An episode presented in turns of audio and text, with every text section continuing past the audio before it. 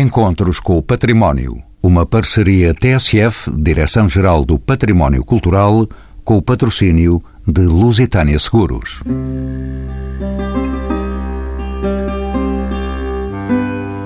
Nesta emissão vamos conhecer os meandros e os segredos das quintas de recreio.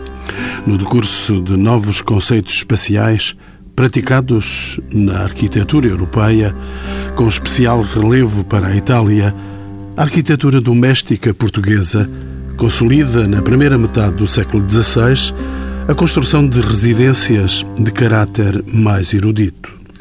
Estas construções libertam-se da concepção fechada sobre si próprias, herdadas da Idade Média, passando a abrir-se para o exterior na procura de uma relação intencional com a natureza. As fachadas destas casas tornam-se mais permeáveis à luz, ao ar e ao horizonte visual, através do aumento significativo de aberturas com janelas e varandas. Na nova relação visual com o envolvente, os jardins, os lagos e os espelhos d'água assumem a função de contemplação e desfrute do ambiente natural na plena concretização do espaço existencial do homem. São convidados deste programa Aurora Carapinha, arquiteta paisagista, doutorada em Artes e Técnicas da Paisagem pela Universidade de Évora, onde é docente e investigadora do Centro de História de Arte. Rita Gonçalves é licenciada em Arquitetura Paisagista pelo Instituto Superior de Agronomia, bolseira do ICOMOS na Universidade de York e técnica de recuperação e conservação de jardins e paisagem da Direção-Geral do Património Cultural. Filipe Benjamin Santos é licenciado em Sociologia e secretário-geral da Fundação das Casas de Fronteira e Alorna. E Amilcar Gil Pires, doutorado em Arquitetura, é membro efetivo do Centro de Investigação em Arquitetura, Urbanismo e Design da Faculdade de Arquitetura da Universidade de Lisboa, a quem peço que me diga o que é uma quinta de recreio. Poder-se-ia dizer que é um espaço, de forma muito sintética, de vilegiatura, um espaço de refúgio e de vida no ideal de, de relação com a natureza. A Quinta de Recreio destaca-se como uma quinta que tem, obviamente, um edifício com uma arquitetura marcadamente erudita, portanto, um edifício que será a casa principal, e tem, obviamente, um espaço de jardim, um espaço que não é só vocacionado para a agricultura, mas é especificamente para o usufruto do bem-estar e de vivência com a natureza. O jardim esse que é desenhado eh, em função de um todo global e em relação direta, obviamente, com a casa. E quando é que surgem em Portugal as quintas de recreio e qual a sua vocação? Eu diria que no século XVI. Podemos ter algumas influências ainda anteriores, no século XV, com alguns exemplos no sul de Portugal, como eh, sempre noiva, Quinta Água de Peixe, mas concretamente serão referências que não obedecem a um programa, pronto, a uma definição de tipo arquitetónico que só aparece, obviamente, no século XVI, com a Quinta da Bacalhau, a Quinta das Torres, a Quinta da Riba Fria, portanto, que obedecem a um respeito por um modelo de vila que é importado de Itália. Arquiteto Amilcar Pires, pergunto-lhe ainda se na arquitetura portuguesa existe diferença entre uma quinta de recreio e uma quinta rústica, como existiu no caso das vilas rústicas e as vilas urbanas no Renascimento italiano. Sim, precisamente. Essa é a grande diferença, é o papel do desenho racionalizado na construção de um programa que é um programa que obedece a uma referência tipológica que vem de facto da vila do Renascimento italiano e tem essa componente de, de usufruto de vilegiatura, portanto, destaca a natureza, não estritamente vocacionado para o lado agrícola, se bem que as duas componentes se, se relacionem de forma indissociável. Como é que se organiza o espaço arquitetónico de uma quinta de recreio? Isto num programa de rádio temos que fazer desenhos no espaço, não é? Portanto, temos que desenhar para o ouvido das pessoas. Podemos mesmo fazer gestos. Mas o desenho parte, a meu ver, de uma referência que é inquestionável, que é a própria força do lugar.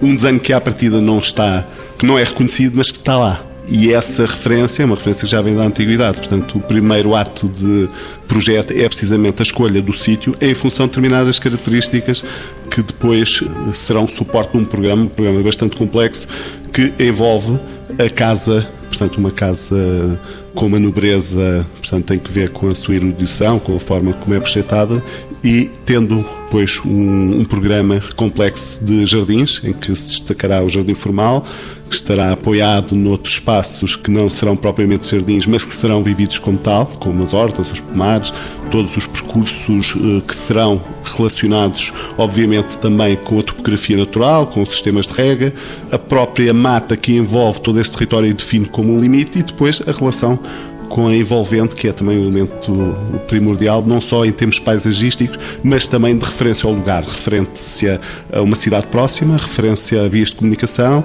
a situações de defesa, e pronto, é um complexo de facto muito estabilizado no tempo, mas que, que muito dificilmente nós conseguiríamos desenhá-lo aqui de forma audível, mas penso que seja mais ou menos perceptível por esta pequena síntese que fiz. Trago à conversa agora Rita Gonçalves, era também arquiteta paisagista.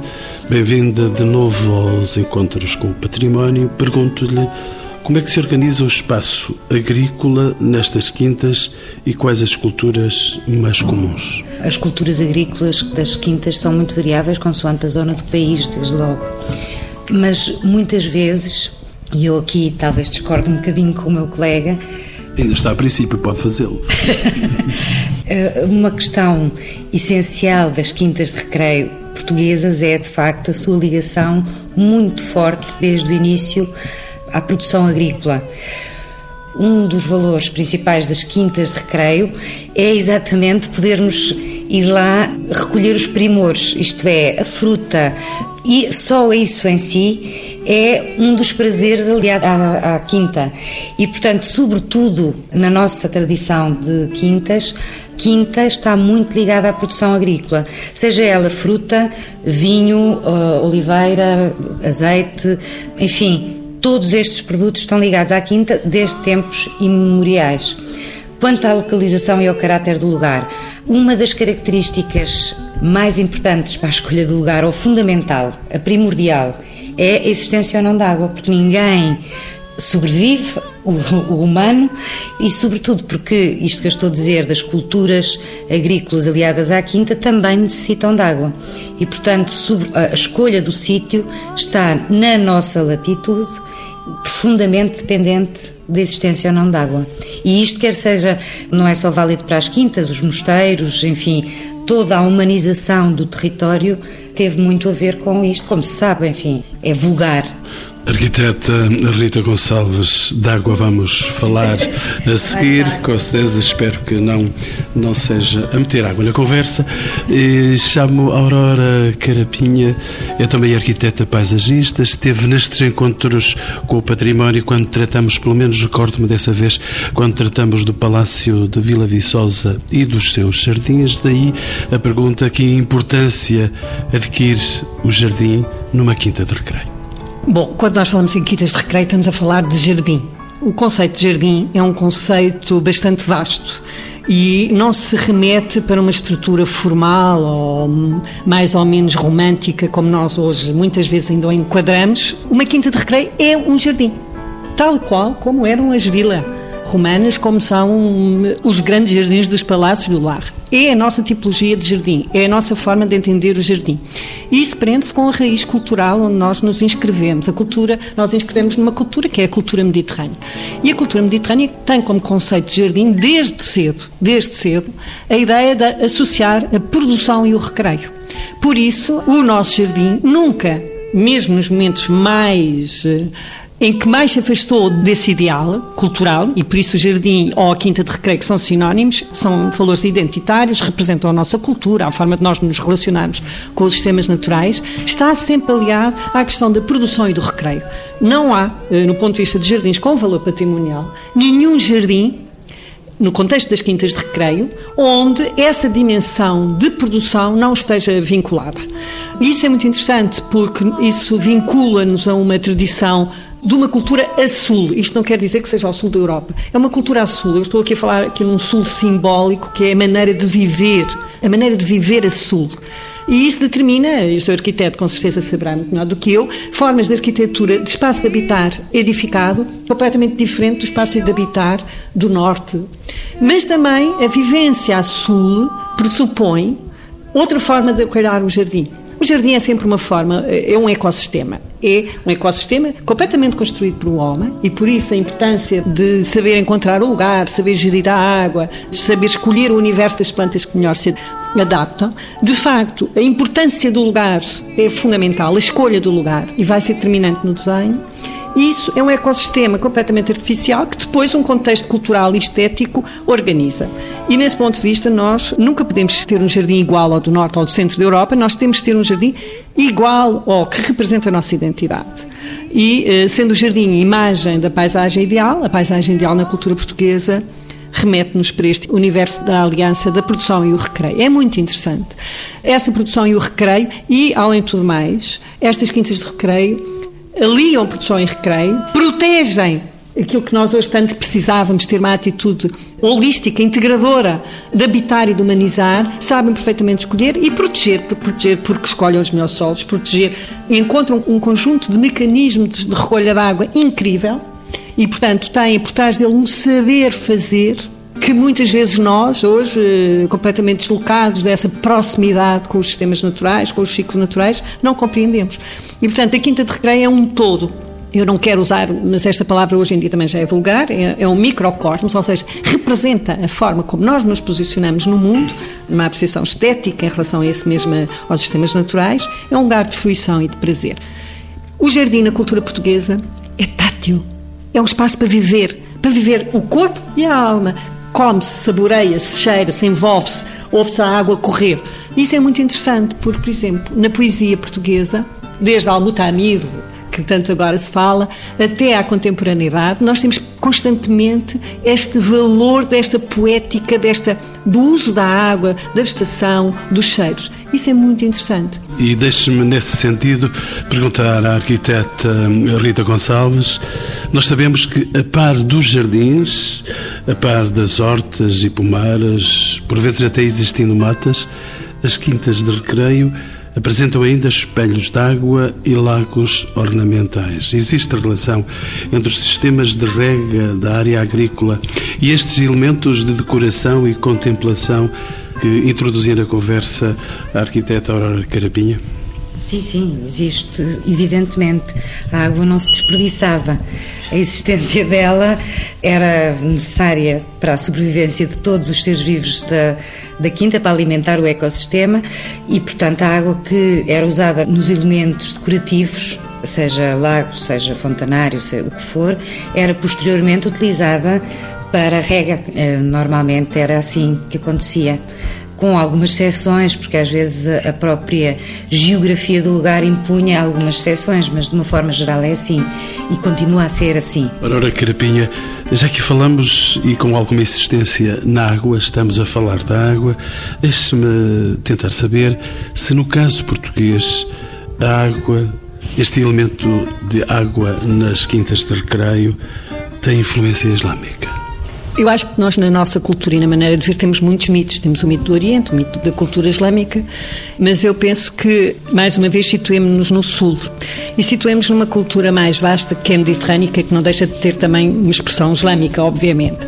Quando nós pensamos desenhar ou pensamos habitar um espaço, a água é um elemento fundamental. Porquê? Geograficamente, Portugal fica num território onde se pratica uma água por carência. Isto, a água por carência não é complicada, é um conceito muito simples, defendido já por um grande homem, um grande pensador, que é Orlando Ribeiro. Não é defendido, foi demonstrado. A água por carência, eu preciso de regar. Eu preciso de regar para poder associar calor e água para ter a maior produção eh, da vegetação. O que acontece em Portugal, Portugal maioritariamente, em toda a sua extensão, necessita da rega por carência. A rega por excesso só acontece mesmo nas zonas mais norte, em alguns eh, lameiros do norte de Portugal. Essa rega por carência determina o quê? Que haja toda uma engenharia hidráulica que determina o aparecimento da água, quer como linhas, que são as caleiras e as regadeiras, e agora estou aqui a desenhar em voz alta, as superfícies que são os tanques, que variam de acordo com o poder económico, e esses tanques, esses espelhos de água, são grandes reservatórios que permitem que eu consiga criar altura piezométrica para poder regar uma grande extensão. Muitas vezes eles têm associados programas eh, simbólicos, outras vezes nem tanto. Mas o que interessa é perceber que estes sistemas não são só da cultura islâmica. Nós encontramos-los já anteriormente na cultura na antiguidade clássica. Aí está, nós, nós temos de perceber que um jardim ou uma paisagem é um ponto de encontro entre uma natureza, os sistemas naturais e a cultura. E, portanto, eh, reagimos todos. Quando temos a deficiência de um elemento, nós teremos de reagir da mesma forma para mitigar essa deficiência. Aurora Carapinha, deixe-me olhar ainda uma outra vertente da questão, sabendo nós que andam associadas eh, à nobreza de corte e ao alto clero, onde se implantaram umas quintas de recreio em Portugal. Onde é que elas estão? A sua implantação é extensível ao país ou estão concentradas numa área geográfica específica, mais a sul? É muito engraçado, aliás, quando nós queremos estudar a humanização da paisagem e queremos fazer alguma história da paisagem portuguesa, por exemplo, não está completamente feita ainda, as quintas serão sempre uma ferramenta e um dispositivo para o fazer. Nós a sul teremos quintas de recreio, sobretudo onde se inicia, como há pouco falávamos, elas iniciam-se no século XVI, em pleno período renascentista, na grande renovação que o Renascimento nos traz teremos, sobretudo a sulas do século XVI, obviamente que o Aro de Lisboa e depois, mais tarde, Vila Viçosa vão ser determinantes e, à medida que o tempo vai avançando, iremos ver que esse desenvolvimento vai ocorrer depois a norte, sobretudo a partir do século XVII e XVIII. Isto não é uma novidade. O grande homem, a referência máxima que estudou os jardins em Portugal, que é Eli Darus, que infelizmente já não está connosco, mas estará sempre através dos seus livros e dos conhecimentos que nos deixou, já demonstra isso no primeiro volume, em que se nota precisamente eh, essa visão, século XVI e XVII, muito vincado, muito virado para sul, e as outras quintas vão se dispersando para norte a partir desse século. É interessante perceber que elas são extremamente criteriosas. A sua localização. Ao longo do Tejo, os rios são sempre linhas de penetração das quintas de recreio. As zonas de pequeno relevo, por exemplo, isto é muito interessante no Alentejo, qualquer pequena dobra no relevo do Alentejo determina um surgimento enorme de quintas. Isto prende-se, obviamente, com a geografia, mas também é interessante perceber que Vila Viçosa determinou uma família de quintas de recreio em torno de Vila Viçosa, onde se realça a zona de Campanhor, mas se nós formos para Castelo Branco também acontece. Se formos para o também acontece. Portanto, se formos para a zona de Mafra, também encontramos. Depois há variáveis. Há invariantes que se permanecem, mas depois há variáveis ao longo que surgem do quê? Essas variáveis são da integração de elementos da geografia de cada lugar no próprio desenho. Como há pouco falávamos, no desenho é determinante o sítio, o sítio onde a quinta se inscreve. Mas é muito engraçado porque ao fim de alguns anos, e penso que aqui estamos num conjunto de pessoas que têm a paixão das quintas de recreio, chegamos à conclusão que elas são todas iguais. O que varia, de facto, é o lugar geográfico onde elas se inscrevem e depois todo um programa decorativo. Mas são sempre, é sempre as condicionantes do lugar que determinam o desenho, as questões funcionais ligadas à produção, e isso é que determina sempre o desenho. Depois, o que é que elas ganham? Se o poder económico é elevado, se o poder cultural, também é importante, é elevado, aparece-nos uma quinta com determinada input, como também se diz, plástico e artístico e simbólico que noutras não aparece. Quero dizer aos ouvintes que ainda tenho um convidado que não apresentei, que brevemente será apresentado ao programa. Ele está a chegar para a conversa e, entretanto, quero ainda saber da arquiteta Rita Gonçalves queria saber se as quintas de recreio mantiveram sempre a sua função de origem é muito variável também, mas nem sempre mantiveram a mesma função de origem. E muitas vezes isso acontece, sobretudo a partir do século XX, com vista à sua própria sobrevivência. Portanto, há muitas quintas de recreio que adquiriram outras funções, nomeadamente ligadas com o turismo, por necessidade de sobreviverem do ponto de vista económico. E isso marca também uma época diferente, porque o que acontece é que a sobrevivência económica das quintas era feita de duas formas. Ou tinha associado um sistema agrícola de produção que era suficientemente amplo e produtivo para manter a quinta, ou os próprios proprietários tinham uma fortuna própria ligada hum, a, outras áreas da, da economia que sustentavam essa mesma quinta. Ora, o que acontece é que, sobretudo no final do século XX, a produção agrícola diminuiu em termos de importância económica. Muitas vezes, depois, os novos proprietários, para fazerem face às necessidades de proverem para a manutenção da quinta, vendiam bocados normalmente dos terrenos agrícolas, das matas. Isso ia tornando cada vez mais difícil a manutenção da própria quinta. E, portanto, chegámos a uma certa altura em que, de facto, outras atividades tiveram que ser ligadas à quinta, nomeadamente a turística, para assegurar a sobrevivência das próprias quintas. Arquiteta Rita Gonçalves, deixe-me fazer-lhe um desafio. Tem aí na sua memória os nomes das eh, principais quintas de recreio, as que são mais significativas existentes em Portugal? Foram faladas a Quinta da Bacalhoa, a Quinta das Torres, Uh, fronteira, pois era isso que eu pois. estava aqui. É, é, essa é uma é inevitável, uma que, inevitável. É uma que necessariamente entra na conversa e agora finalmente no programa o sociólogo Filipe Benjamin. Bem-vindo aos encontros com o património. Concordaremos que o Palácio Fronteira em Lisboa é um dos melhores exemplos da arquitetura palaciana do século XVII e, em essência, é aliás, em essência, uma quinta de recreio. Como é que foi evoluindo este espaço desde a sua construção até hoje? O Felipe Benjamin é o secretário-geral da Fundação das Casas de Fronteira e Alorna.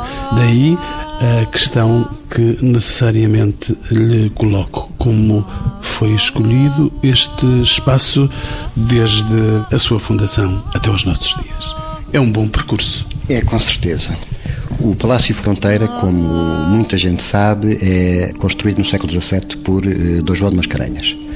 Eu acho que é um ótimo exemplo de uma quinta de recreio, porque eu tenho estado a ouvir a conversa e, de facto, o Afinal, conceito... chegou horas à conversa. Fui ouvindo, fui ouvindo. um, fui ouvindo e, de facto, eu penso que o Palácio Fronteira é efetivamente tudo aquilo que cumpre todos os requisitos que aqui foram sendo enunciados é de facto um protótipo, um exemplo muito bom do que é uma quinta de recreio. E temos a felicidade de, nos princípios do século XXI, continuar a ser. Eu penso que se deve a um conjunto de razões, não a um só. Porque ao longo do tempo se soube ir se adaptando aos diferentes tempos que foram correndo, nunca perdendo a sua essência. Os princípios de identidade que a Aurora falou continuam a existir e estão marcados hoje. Mas a família que o construiu e que ainda hoje a habita, quer isto dizer que continua a ser uma casa de habitação da família que a construiu, e isto é uma função absolutamente seminal importantíssima. Aliás, quando é da constituição da Fundação das Casas de Fronteira e Alorna, está nos estatutos que há a obrigação de continuar a ser a casa de habitação, mas para além de uma casa de habitação, começou, aliás, no século XVI a ser uma casa de férias, não a casa principal. No século XVII passou a ser a casa principal da família. No século XVIII soube ser ampliada depois do terremoto. No século XIX sofreu imensas alterações. No século XXI, e inclusivamente nos tempos que correm, vamos ter que saber adaptá-la. O que é que isto quer dizer? Saber, e isto é o problema principal, saber separar a essência do acessório. Eu atrevo-me a dizer que a essência tem que permanecer e que o acessório pode e mesmo deve ir sendo alterado. Porque é essa compatibilização aos tempos que correm que evita que aconteça a esta quinta de recreio aquilo que aconteceu a muitas outras, que é ficar desatualizada, perder as suas funções e ir definhando e morrer. Esta casa, esta fundação, mais estas quintas de recreio, vivem um luto recente pela ausência de um dos responsáveis da família que esteve à frente e os encontros com o património tiveram o prazer a tempo de estar dentro da casa para percebermos e entendermos. É um luto que permanece, naturalmente. Com certeza.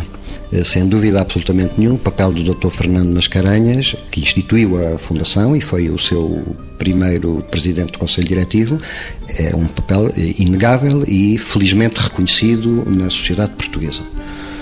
Mas cumpre-me também dizer que é uma casa que tem vários séculos, vários marqueses e que todos os marqueses têm a obrigação de continuar. Neste momento, o atual chefe da casa, que é o Sr. José Mascarenhas, sente o dever de continuar a obra que os seus antepassados fizeram. Filipe Benjamin, eh, o Palácio Fronteira de que está a falar, para além da sua magnífica arquitetura e pelos jardins que tem em volta, podemos observá-los, tem desenvolvido desde há muitos anos uma vertente de atividades culturais muito importantes. Como é que se faz a gestão de uma propriedade com tamanho valor patrimonial? Imagino que não seja fácil essa tarefa. Não, não é fácil, mas tem que se fazer pensando. É a primeira condição, é pensar. Descobrir as soluções, vamos errando, vamos aprendendo com os erros que fizemos e eh, tentar eh, fazer outros erros, mas eh, não os mesmos. É uma casa que, até neste particular, cumpre um requisito que Salveira Rita falou, que é mantida com rendimentos que não são gerados naquele espaço geográfico que vêm de fora. Eu acho que os ouvintes facilmente compreenderão que um edifício com aqueles metros quadrados, com aquela qualidade arquitetónica, exige uma manutenção nos tempos que correm absolutamente extraordinária. Mas é um dever é um dever a manutenção daquela casa, que é uma casa. Como é que se organizam os jardins deste Palácio Fronteira? Vamos lá ver. O que está classificado como Monumento Nacional, curiosamente, não é só o palácio. O que está mesmo classificado é um conjunto arquitetónico que tem um palácio, que tem uns jardins, que tem uma horta e que tem uma mata. E estas quatro componentes constam do Diário da República que classificam a casa. Nós muitas vezes dizemos a casa e referimos ao jardim. Aquela casa não tem qualquer sentido sem aquele jardim e aquele jardim não tem qualquer sentido sem a casa. É um património único. Aurora Carapinha, as espécies presentes nestes jardins de que estamos a falar são características do nosso país ou foram introduzidas como novos contributos botânicos? Vou pegar uma frase da Rita dizer varia muito.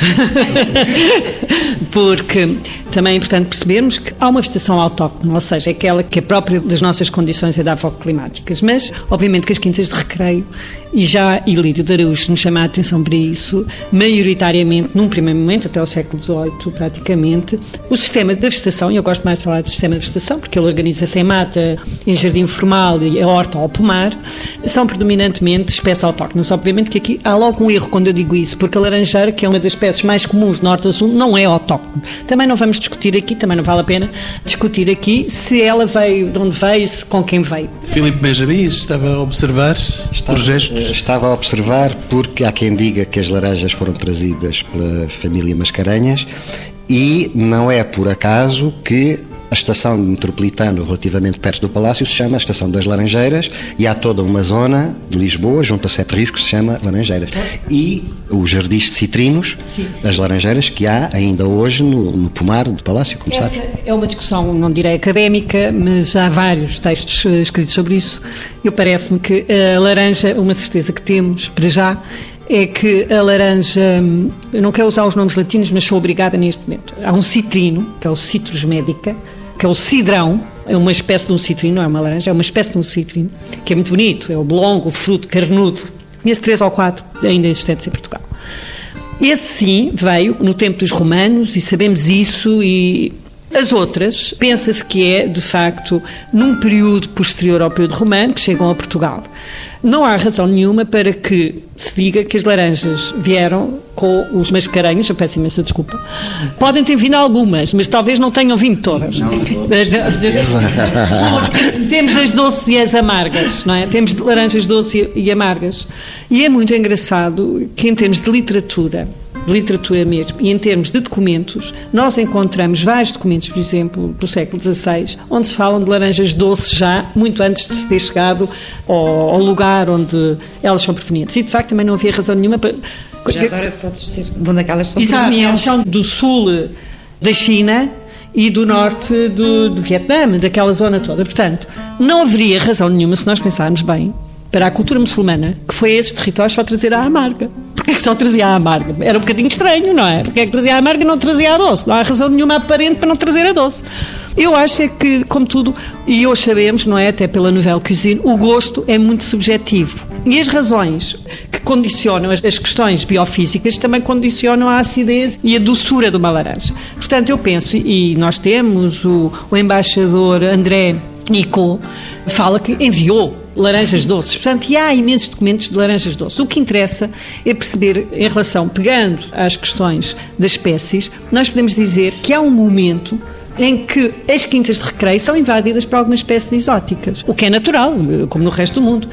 O que acontece é que nunca tem uma predominância, nunca domina na construção do desenho. A construção do desenho na mata, não é?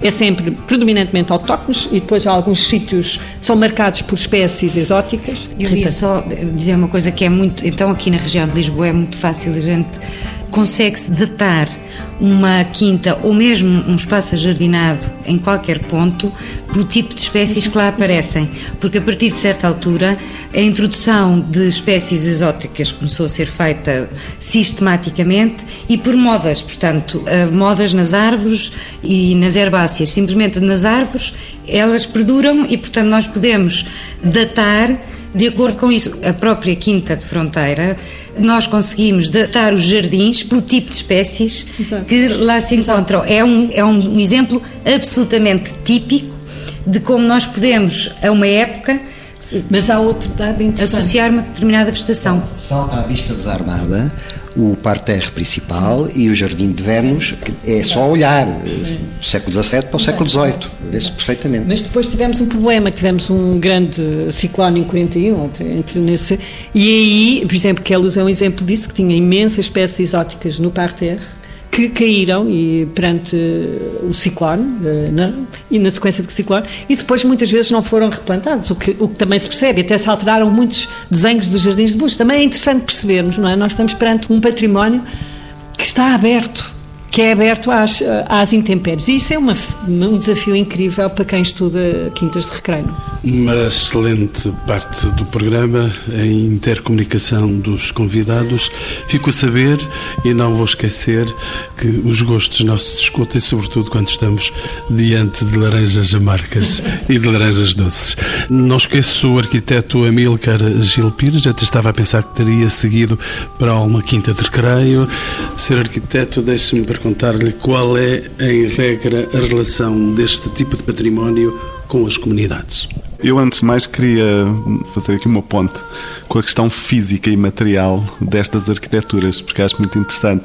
Eu tive aqui serenamente a ouvir o habitar das quintas pelo verde, não é? Portanto, a natureza habita estes espaços, é muito interessante, porque a noção do habitar e o modo como é desenvolvido ao longo da história é trabalhado precisamente neste laboratório de experimentação da arquitetura e esse habitar não é só de facto pelas pessoas, não é, não é pelos vários contextos que vão explorando todos os seus espaços, quer os espaços interiores dos palácios, quer os espaços das, das arquiteturas de prazer, quer o espaço verde, quer a relação com a água, tudo isso, mas também a maneira e a interação com os outros seres vivos, com os outros seres vivos que vão mudando, portanto, porque as espécies vão mudando com o tempo, mas a estrutura arquitetónica fica lá. A estrutura arquitetónica é essa que mantendo-se o programa constante ao longo da história, mesmo vindo até da Antiguidade Clássica, aquilo que são os seus elementos fundamentais, apesar de não estarem sistematizados do ponto de vista do desenho, mas estavam sistematizados do ponto de vista da descrição do universo que era muito bem definido, nomeadamente nas cartas de Plínio e muito divulgadas ao longo da história, principalmente como instrumento de trabalho no Renascimento,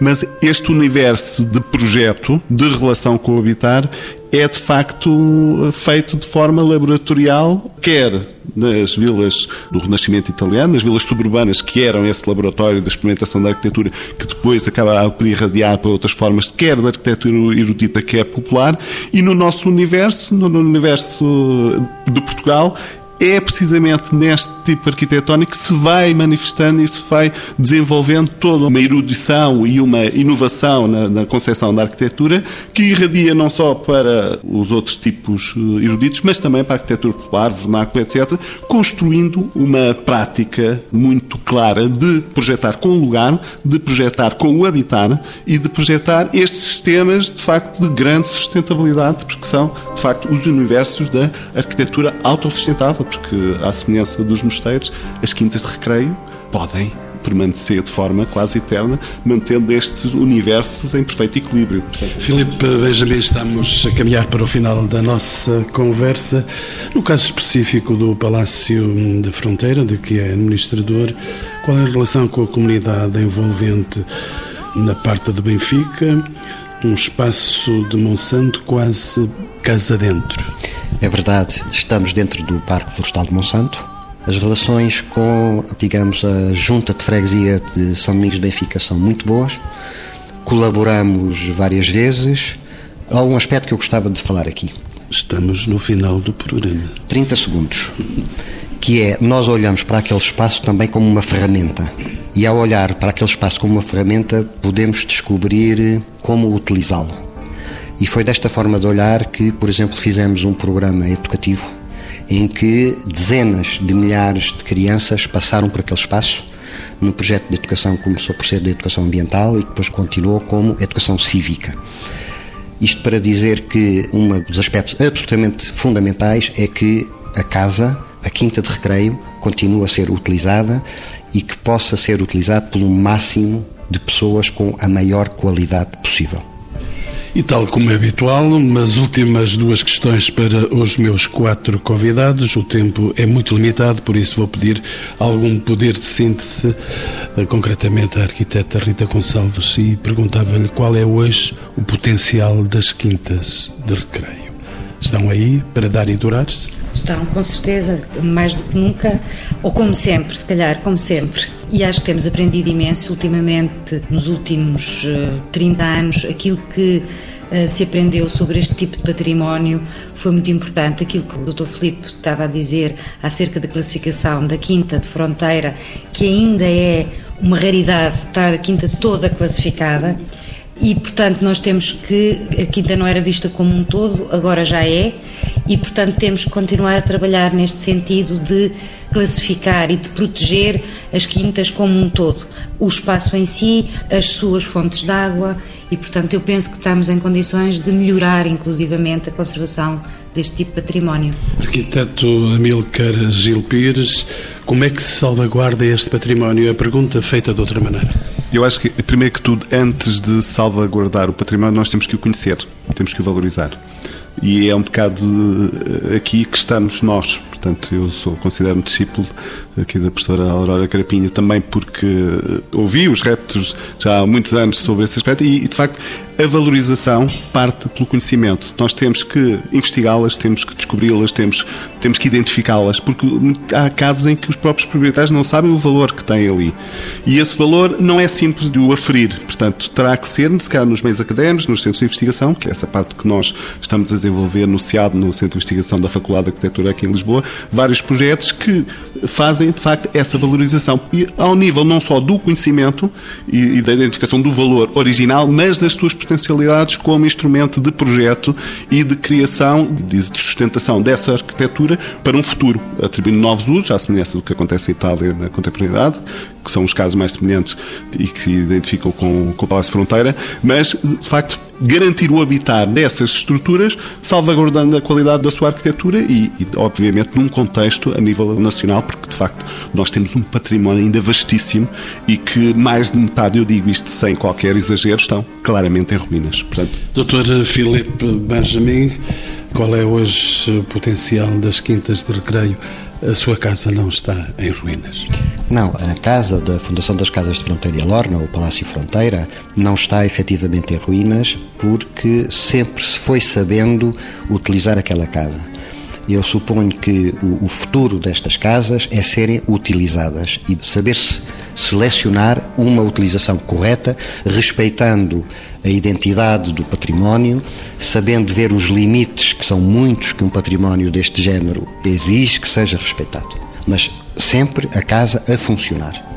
Arquiteta Aurora Carapinha, a mãe do saber destas coisas, a última palavra, como é que se salvaguarda hoje este património? Eu não sou mãe de ninguém. Sou discípula de muitos.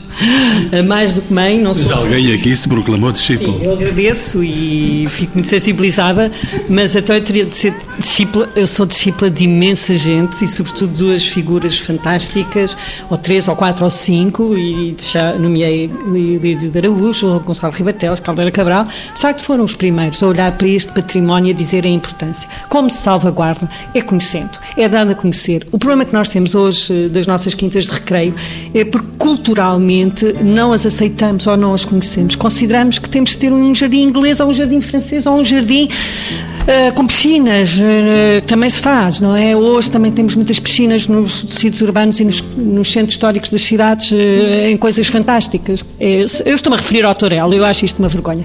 E tinha de falar nisso. E, como tal, é o problema de não se reconhecer a nossa identidade, a nossa forma de estar no mundo e de nos relacionarmos com os sistemas da natureza através da Quinta de Recreio, fez com que hoje as quintas muitas vezes sejam o edificado, a casa de habitar e a balaustrada. E o que foi o resto? Isto não tem sentido, como o doutor e meu amigo Filipe Benjamin dizia, com muita razão, aquela quinta de recreio dos marqueses não tinha sentido se não existisse aquele palácio, mas aquele palácio, o resto também não tinha sentido. Portanto, o problema maior é esse. É nós acharmos que de uma área de 4, 5, 6 ou 7 hectares só é importante o jardim ou a balaustrada. E esse é o maior problema. Portanto, eu dou os parabéns à TSF e a este programa por ter trazido a temática das quintas de recreio, mas temos de ter uma atitude de. eh, Eu sei que se tem feito um esforço enorme da classificação do conjunto, e não é do conjunto, é do complexo, porque um conjunto é um somatório, um complexo é uma coisa que se relaciona, das quintas e das cercas conventuais. Porque, paralelamente às quintas, nós temos as cercas conventuais, que também são classificadas como, eh, como se um convento não tivesse uma igreja, não é? Um convento e uma igreja e uma cerca são tudo a mesma coisa, é um complexo. Mas também temos outras realidades. Temos hortas, temos hortos. Portanto, temos diferentes tipologias a diferentes escalas, mas como produzem e não têm lá nem relevados, nem, nem coisas muito estranhas, ou muito estranhas à nossa cultura, não são reconhecidas. Quando o que é importante é esta forma de pensar o espaço, que é uma forma extremamente inteligente e que hoje, como há pouco se dizia, não é só já um laboratório, é mais do que um laboratório, é possibilidade de vida, porque hoje fala-se em hortas urbanas e o ridículo é que desenhamos hortas urbanas ao pé de quintas que têm bons terrenos e que podiam ter hortas urbanas. Isto é um disparate. Portanto, vamos olhar para estas quintas, vamos tentar divulgá-las. Há 60 anos que Caldeira Cabral falava nisso, portanto não estou a dizer nada de novo, e vamos olhá-las como um modelo de desenvolvimento até urbano. Elas são possibilidade de olhar e renovar e repensar os próprios princípios do urbanismo. Arquiteta Aurora Carapinha, prometo-lhe que brevemente iremos até ao convento sem demora.